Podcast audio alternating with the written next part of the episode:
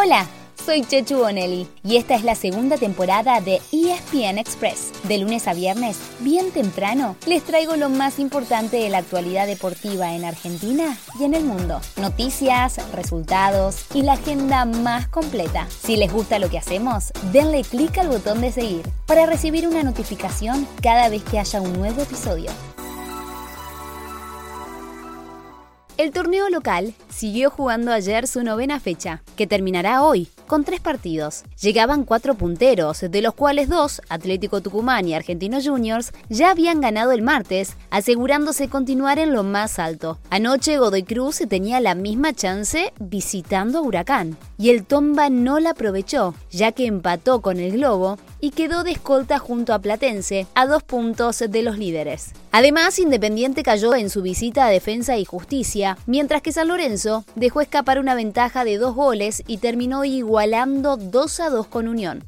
Hoy quedan tres partidos para cerrar. A las 4 y media de la tarde se paraliza Rosario con el clásico entre Central y News. El canalla de Carlitos Tevez quiere empezar a sumar y la lepra debe ganar para seguir entre los punteros. A las 7 de la tarde chocan Talleres y Banfield y a las 21.30 en el Monumental River será local ante Gimnasia. Gallardo convocó a dos de los refuerzos del Millo, Pablo Solari y el colombiano Miguel Borja, y ambos seguramente vayan al banco.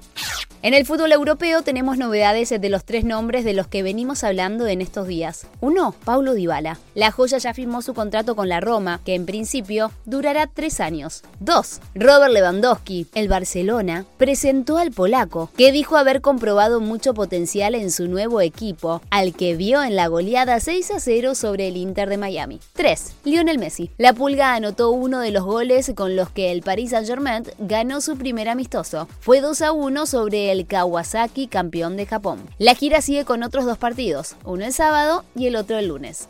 Nos vamos al tenis, ya que hoy juegan los dos argentinos que siguen en carrera en Europa. En Hamburgo se presenta Francisco Cerúndolo, que viene de ser campeón en Suecia. Por octavos de final, Fran tiene una prueba durísima ante el segundo favorito, el ruso Andrei Rublev, hoy número 8 del mundo. En el mismo torneo, pero entre las chicas, ayer se despidió Lourdes Carlet, pero antes había conseguido ganar su primer partido en un WTA 250. El otro argentino que se presenta hoy es Federico Del Bonis, quien ayer postergó por lluvia su partido de octavos de Stad, Suiza, frente al australiano Dominic Thiem.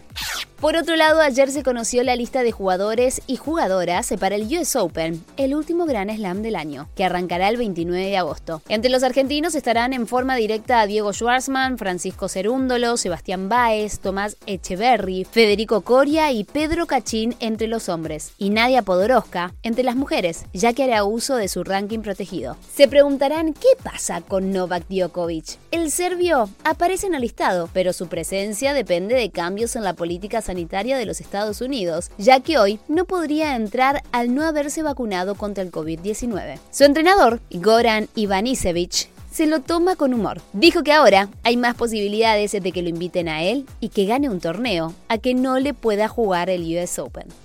Así llegamos al final de nuestro episodio de hoy. Soy Chechu Bonelli y de lunes a viernes, al comenzar el día, les cuento lo que pasó y lo que se viene en el mundo del deporte. Los espero en el próximo episodio con mucho más ESPN Express.